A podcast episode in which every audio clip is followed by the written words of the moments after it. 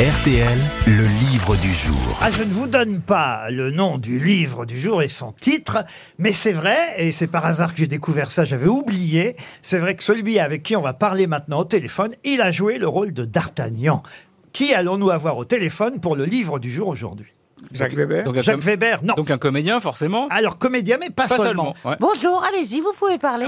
Invité mystère. Ah, il était chanteur aussi? Oui, chanteur aussi. Lequel en plus? Plus chanteur, mais il a, au début... il Pagny, est- Florent Pagny. Florent Pagny, bonne réponse de Gérard Junior. Bonjour Florent. Bonjour à tous.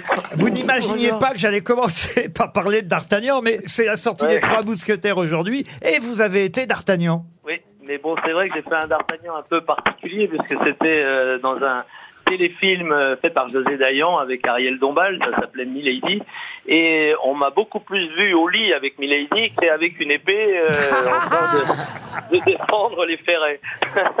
Ariel Dombal, effectivement, jouait Milady, et vous, vous étiez euh, D'Artagnan. Aujourd'hui euh, sort votre autobiographie, Pagny par Florent, chez Fayard, autobiographie que vous avez écrite avec Emmanuel Cosso, et, et- et je dois dire, c'est magnifique. D'abord parce que ça nous fait revivre euh, tout votre parcours et toutes vos vies. C'est d'ailleurs ainsi qu'est découpé euh, le livre. Vous en êtes à huit vies, dites-vous à peu près. Hein j'attaque la huitième, ouais. D'une drôle de manière, mais je l'attaque, ouais. Alors, euh, Comme les chats. ben oui, mais vous retombez souvent sur vos pattes, euh, comme les chats, elle le dit, euh, Is- Isabelle Mergot, elle a raison. On va commencer par la couverture et la photo du livre, parce que ça commence par là. Vous dites, quiconque est entré dans mon intimité durant les 40 dernières années m'a forcément vu, comme vous me verrez sur la photo que j'ai choisie pour la couverture de ce livre. Ce n'est donc ni une provocation, ni une revendication, mais un acte de sincérité. Cette photo, c'est la plus grande partie de ma vie, elle appartient au passé désormais. Et évidemment, on vous voit sur cette photo en train de fumer. Eh un oui. pétard. Et, Et, je l'appelle le mégot, j'appelle ça un mégot. Mais oui, c'est vrai que ça appartient au passé. De toute façon, tout ce livre appartient au passé. Donc, euh, bah, il faut savoir euh, être honnête et raconter euh, comment les choses ont pu se passer euh, réellement. Mais et, et cette photo, en effet, bon d'abord c'est parce que c'est une belle photo. Donc, euh, quand on a une belle photo, euh, mais elle avait ce handicap d'être en train de fumer.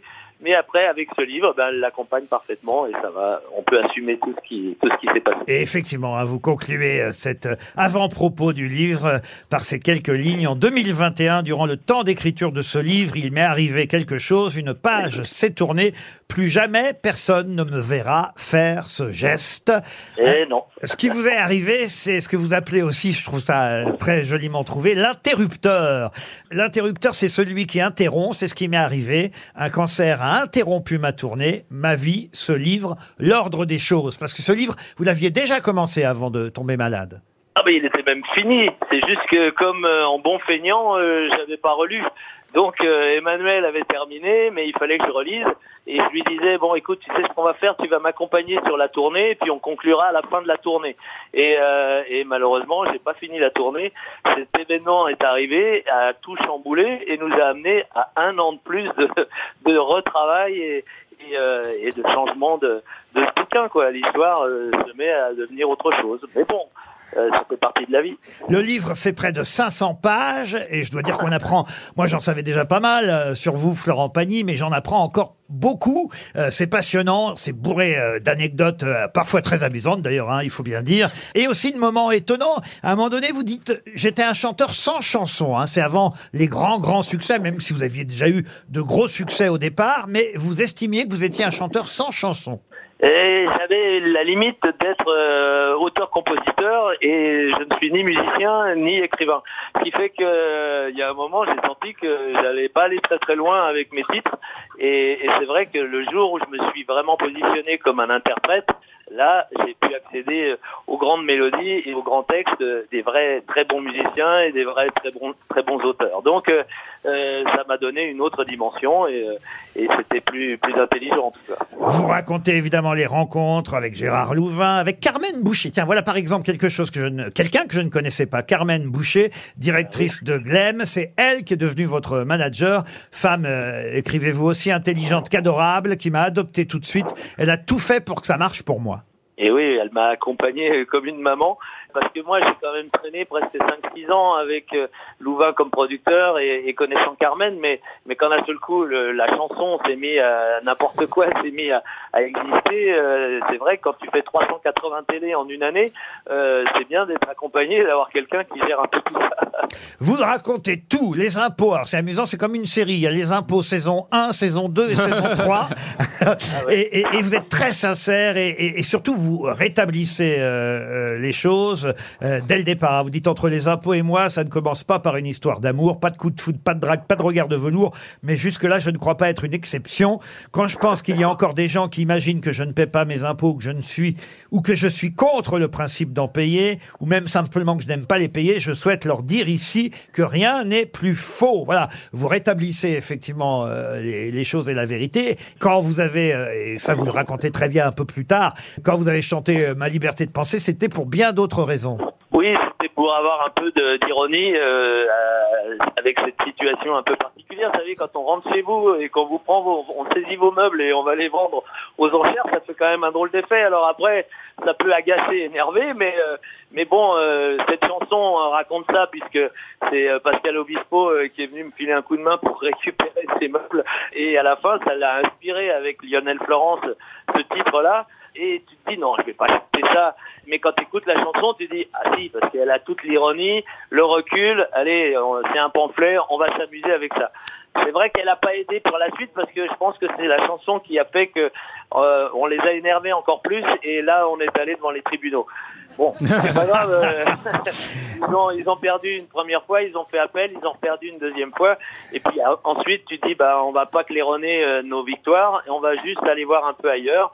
Euh, ça m'a permis de voyager et de devenir citoyen du monde. Il y a un passage que j'avais oublié, c'est dans votre carrière, c'est le moment où vous chantez pour Robert Hossein. Je crois que c'est un texte de Philippe Labro, hein, c'est ce que vous racontez. Vous dites, j'ai toujours eu un fait pour la figure du général de Gaulle.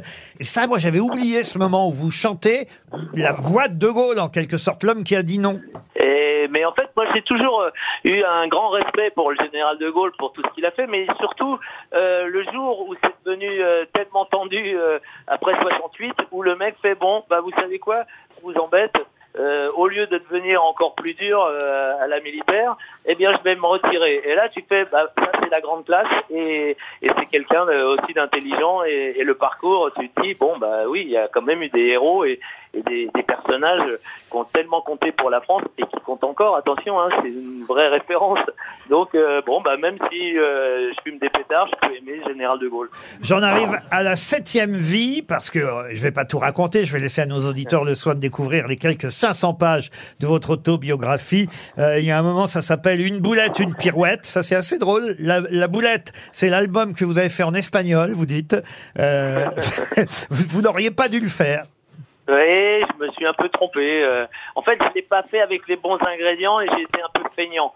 Non, il fallait que j'étudie beaucoup plus, que je travaille plus les titres et que ce soit euh, réalisé et produit par des latins et pas par le Philharmonique de Londres.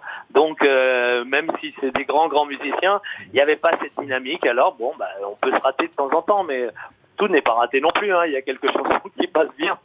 La pirouette, c'est The Voice, ça tout le monde connaît, on va pas s'arrêter là-dessus. En revanche, ce que tout le monde ne connaît pas, c'est l'anecdote avec Johnny Hallyday. Alors il y a un petit chapitre consacré à Johnny à la fin du livre, très joli chapitre, où vous adressez directement à lui, vous dites « Mon cher Johnny, euh, je n'ai pas vraiment parlé de toi plus tôt, j'attendais le bon moment, je souhaitais faire une place à part dans ce livre à l'homme et au chanteur qui aura toujours eu une place à part dans la chanson française, dans le cœur des Français, moi compris, je sais que tu sais, et je sais que tu sais que je sais que tu sais, entre toi et moi, ça a toujours été comme ça. Et alors là, vous racontez une anecdote très très drôle. C'est une soirée avec euh, Philippe Stark et, et, euh, le designer euh, qu'on connaît, architecte. Bah, le, le- le monument de- du design avec le monument de la chanson, qui sont deux amis et qui se rencontrent. Je vais pas vous raconter l'anecdote, mais c'est vrai qu'à un certain moment, Johnny, euh, les conversations, il fallait pas euh, commencer à partir dans des débats et dans des développements euh, trop trop poussés. Et Philippe, euh, lui, il peut pas s'empêcher de parler beaucoup. Et donc là, quand les deux se sont rencontrés, ça a fait un, Ah non, un mais c'est- espèce de truc où tu dis Ah ouais et Bah oui, c'est normal. Jusque-là, tout est normal. Et c'était en effet Non, mais c'est très drôle. Je vous laisse la découvrir. Ah, bah, moi, je voudrais la raconter un peu, je peux quand même. Mais non, non, c'est plus rigolo d'aller la chercher. Ah, bon, bah, alors, d'accord. Ah, la fin. Oui. la- alors, alors, la fin. Juste la Mais fin. non, mais justement, pas la chute. Il faut vendre son bouquin. hein. Ah non, on a envie là, Mais on non, a envie. là, tout le monde. Regardez, ah, c'est formidable. Si on si on ne donne pas la chute, tout le monde va aller voir en se disant mais c'est quoi son histoire là C'est Ouais, quoi mais la t'as suite raison, t'as raison, Ah, Florent. c'est pas faux. Donc, euh, s'il te C'est pas plaît, ne faux. le fais pas. Bon, alors, très bien. On ne donne pas la fin. Non. Et d'ailleurs, la fin du livre, il y en a pas, parce que c'est ce que vous dites justement. Il n'y a pas de fin, on connaît jamais la fin. Et, et- et vous cherchiez comment terminer euh, ce manuscrit, et, et- et vous, vous dites, vous écrivez, si j'ai appris quelque chose en traversant ce que j'ai traversé entre ces lignes, c'est qu'on ne peut pas être sûr de rien. Le plus important n'est pas de planifier ce qu'on va faire, mais d'être en capacité mentale de tout affronter. Et cela aussi, cette récente épreuve m'aura euh, renforcé. Je regarde le manuscrit, il me regarde aussi, on dirait qu'il se moque un peu de moi. Alors tu ne sais toujours pas comment boucler cette histoire, semble-t-il me dire. Ben non, je ne sais pas. Tu es un chanteur, que fait un chanteur à la fin du spectacle? Il salue. Et donc vous terminez en disant salut. Eh ben, je remercie euh, Emmanuel Cosso qui m'a permis d'être aussi euh, aussi brillant et, euh, et et en même temps euh, c'est vrai que je lui ai vraiment raconté ma vie et comment je l'ai vécu et à la fin je rejoins ce que disait Gabin je sais je sais mais à la fin je ne sais rien C'est magnifique. Pagny par Florent, c'est chez Fayard, c'est passionnant. Et pour ceux que ça intéresse, je raconterai à la sortie des grosses têtes l'anecdote sur Johnny Hallyday. Merci Florent Pagny.